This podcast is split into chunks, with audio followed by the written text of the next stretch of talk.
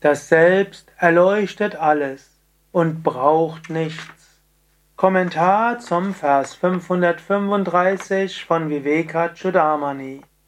Shankara schreibt: Veda Shastra Puranani Bhutani Sakalanyapi Yenartavanti Tamkinu Vijnataram Prakashayet.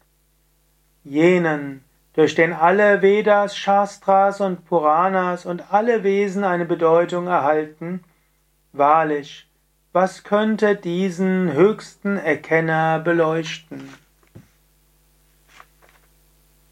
Das Selbst ist das, was alles beleuchtet. Was in den Veden steht, ist das Selbst. Was in den Puranas gelehrt wird, ist das Selbst. Was das Wesen eines Meisters ausmacht, ist das Selbst. Aber braucht man etwas, um das Selbst zu sein?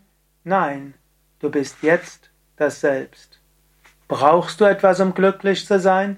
Nein, in der Tiefe deines Wesens bist du Glück. Brauchst du irgendetwas, um Selbsterkenntnis zu erreichen? Nein, du bist das Selbst. Mach dich nicht abhängig von anderen. Sei dir bewusst, du bist das unsterbliche Selbst, jetzt und jederzeit. Knüpfe dein Glück nicht an Bedingungen.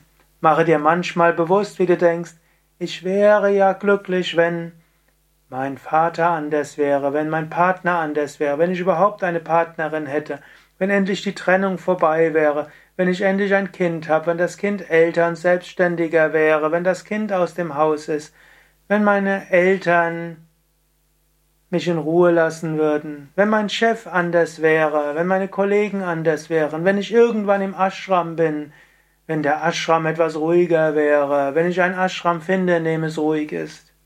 So viele Vorstellungen, was du glaubst, was du bräuchtest, um glücklich zu sein. Es ist manchmal gut, dir bewusst zu sein, welche Vorstellungen du hast, und dann diese Vorstellungen aufgeben.